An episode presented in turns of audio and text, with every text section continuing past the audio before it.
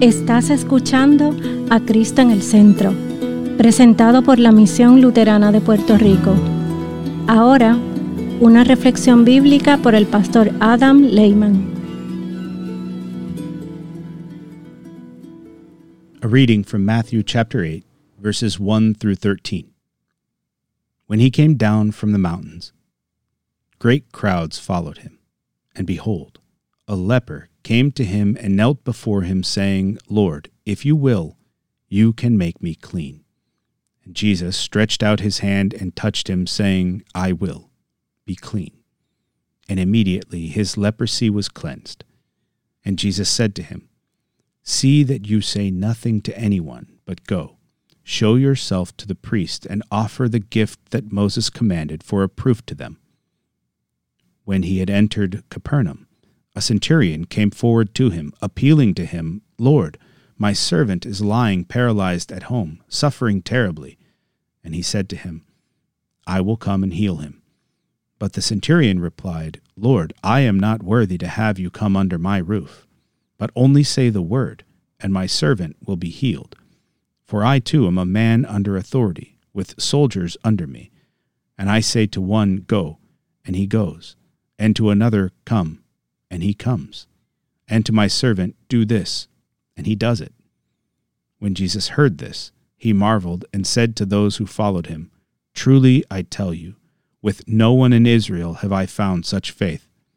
I tell you, many will come from east and west and recline at table with Abraham, Isaac, and Jacob in the kingdom of heaven, while the sons of the kingdom will be thrown into the outer darkness.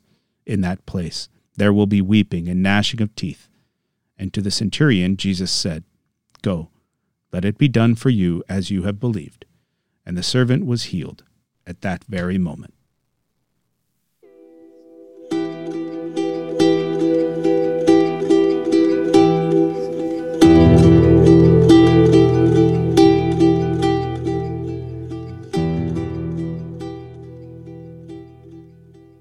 In the name of Jesus, Amen. Before becoming a pastor, I served in the Marine Corps. My time in the Marines taught me many things, both good things and bad things. But one thing is certain the military knows how authority works. And they have a lot of faith that orders will be carried out, because lives and even nations depend on the orders being carried out. A commander gives an order and believes, or has faith, that his subordinates will obey those orders. A centurion is a captain in the army, a commander of 100 men. As an officer of this rank, he knows how to give orders and how to receive them. He knows what it is like to command a soldier and what it is like to be ordered by an officer. A centurion operates by his word.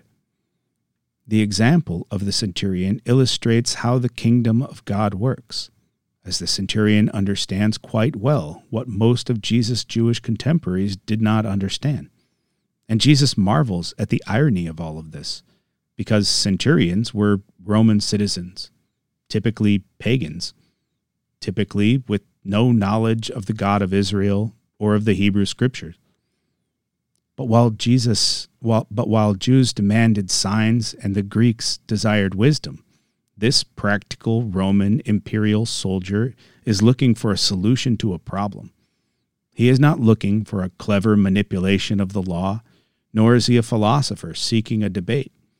He is a man with the mission of finding a healer for his servant. In some way, the centurion has been told that Jesus could heal, and that Jesus would be willing to heal the paralyzed servant of this centurion. And Jesus describes this revelation as faith. And the scriptures are clear that faith is something that we receive as a gift. Faith is something that comes from above. Faith is not something that is revealed to us by flesh and blood. In some way, perhaps through the preaching of Christ himself, this soldier had come to faith. He believes in Jesus' power to heal and restore and make things new. And he believes this firmly, to the point of simply asking Jesus to give the word, with the result of the healing of his servant. The centurion does not seek a sign, nor a word of wisdom. He doesn't even ask Jesus to come in person. He doesn't try to use his own position of authority to arrest or force Jesus. He simply comes and asks Jesus for help. And we also see that the revelation of Jesus' power seems to include a revelation that the centurion is not worthy to have the Lord come under his roof. Once again, this is a clear conviction of sin by the law. This is not the natural state of arrogance of a citizen of the Roman Empire, of a soldier, of a Roman officer. The centurion's humility in presenting himself to the Lord with his humble request is also a gift from God, an evidence of a converted heart. The centurion explains in a practical way that he, as a soldier and commander, understands the nature of top down power. He knows that Jesus is the general over men and creation, even over the forces that cause diseases. He puts his faith in Jesus' word and blindly trust Jesus' promise. It is not surprising that our Lord marvels, because he has not seen such faith even among the Israelites, who not only have the prophets, but also the scriptures, as well as the preaching and the miracles of Jesus himself to reinforce their faith. But instead, it is this Gentile, this imperial soldier, whose faith surpasses that of the scribes and the Pharisees. This passage not only illustrates the way that the Lord works, passing his power in the form of his word through a chain of command to effect healing and regeneration. This narrative also clearly shows that citizenship in this kingdom is not based on a person's race or social status. And what a glorious image of the church this is. In this church militant, there is no cause for arrogance among men of rank, because in the army of the kingdom of God, those who command must be servants of all.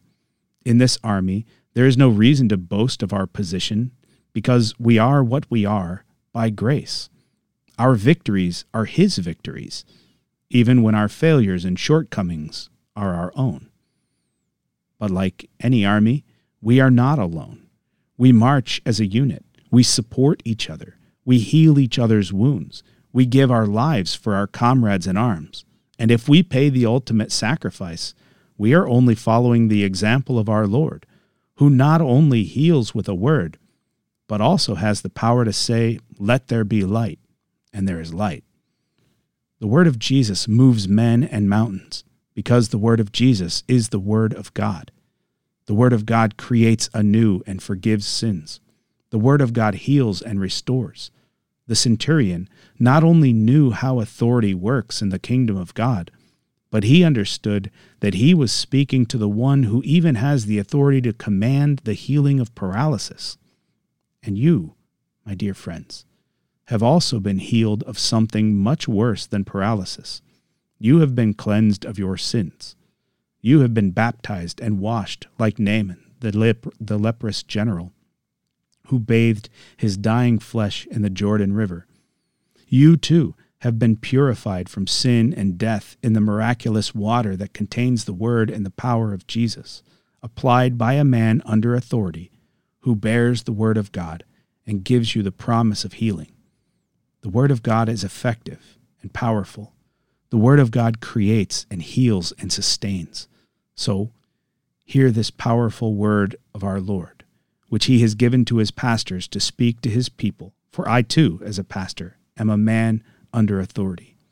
And I, by virtue of my office as a called and ordained servant of the Word, announce the grace of God unto all of you. And in the stead and by the command of my Lord Jesus Christ, I forgive you all your sins. In the name of the Father, and of the Son, and of the Holy Spirit. Amén. Esta ha sido una presentación de la Misión Luterana de Puerto Rico, a Ministry of the Lutheran Church, Missouri Synod. Para conocer más, visítanos en www.cristoenelcentro.com.